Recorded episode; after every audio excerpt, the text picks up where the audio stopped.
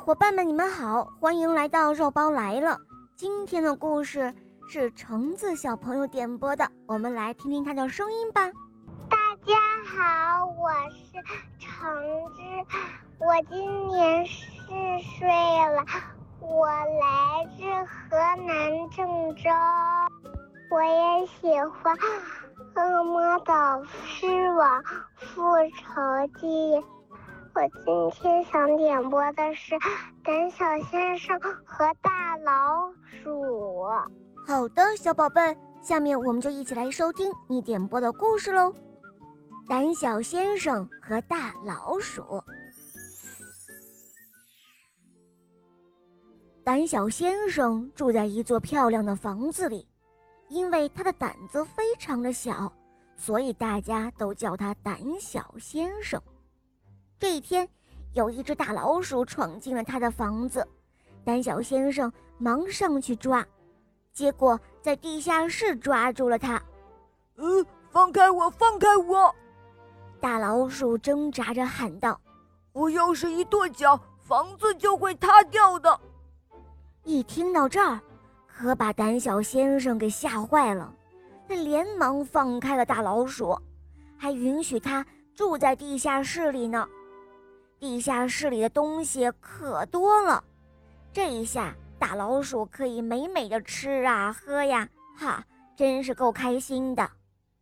后来，这个大老鼠又带来了一些小老鼠，小老鼠又长成了大老鼠，就这样，很快的，地下室里就住满了老鼠。结果有一天，大老鼠冲胆小先生喊道。哎，不行不行，我们这么多老鼠就住在这么一个小小的地下室，而你一个人却住在那么大的房间里，这太不合理了！我要求我们要换房子。什么什么什么？没听错吧？老鼠居然要换房子？哦，这可让胆小先生大吃一惊。没错，我们要换房子。老鼠们齐声喊道：“胆小先生又害怕了。”他们很快就换了房子。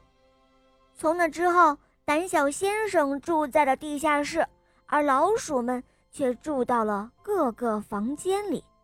他们在宽大的客厅里唱啊跳啊，在喷香的厨房里吃呀喝呀，每天都像过节一样。嘿，我说你应该搬出去了。这一天，大老鼠又冲着胆小先生嚷嚷着：“你干嘛老住在地下室？这么好的房间，你配住在这里吗？”这一次，胆小先生有些生气了，他狠狠地跺了一下右脚，只听“咚”的一声，这一跺脚让老鼠们害怕了。他们个个都以为地震了。这时候，胆小先生突然觉得自己是有力量的。胆小先生抓起了旧扫帚，这儿扑一下，那儿打一下，这儿戳一下，那儿倒一下，就这样，老鼠们被打得吱吱叫，全都逃走了。哈哈，胆小先生后来怎么样了？小伙伴们。你们能够猜到吗？赶快给我们留言哦！好了，宝贝们，今天的故事肉包就讲到这儿了。橙子小朋友点播的故事好听吗？嗯，你也可以让爸爸妈妈来帮你点播故事哟。